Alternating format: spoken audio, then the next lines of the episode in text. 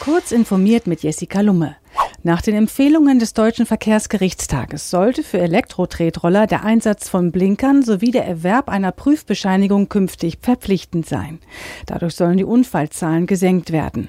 Der Deutsche Städte- und Gemeindebund hat sich jedoch deutlich gegen diese Empfehlungen ausgesprochen. Dessen Hauptgeschäftsführer Gerd Landsberg hält dagegen, dass mit diesen Maßnahmen ein weiteres Bürokratiemonster rund um den E-Scooter entstünde. Die Weltgesundheitsorganisation WHO hat eine Kampagne in den sozialen Netzwerken gestartet, um Falschinformationen bezüglich des Coronavirus zu bekämpfen.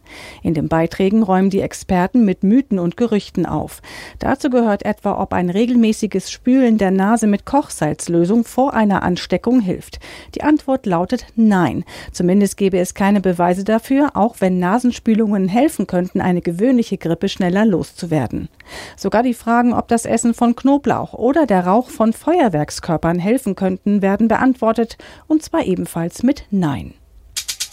Apple arbeitet im Gegensatz zu anderen US-IT-Riesen bislang nicht mit dem amerikanischen Verteidigungsministerium zusammen. Zumindest ist über entsprechende Projekte nichts bekannt. Nun hat der iPhone-Konzern ein militärisches Vorhaben gestoppt, an dem eine frisch erworbene Tochterfirma beteiligt war. Bei dem sogenannten Project Maven sollen von Drohnen aufgenommene Videos autonom analysiert werden, um Soldaten Arbeit abzunehmen.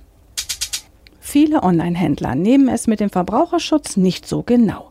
Aufsichtsbehörden aus 27 Ländern haben in einer europaweiten Aktion rund 500 E-Commerce-Angebote überprüft und dabei herausgefunden, dass zwei Drittel von ihnen gegen grundlegende, in der EU verbriefte Rechte der Konsumenten verstoßen. So informierte etwa über ein Viertel der einbezogenen Online-Händler die Kunden nicht darüber, wie sie ihr Widerrufsrecht binnen 14 Tagen ausüben können. Die Kontrolle bezog sich auf Websites, über die Kleidung, Schuhe, Haushaltsgüter und elektrische Geräte zu erstehen sind.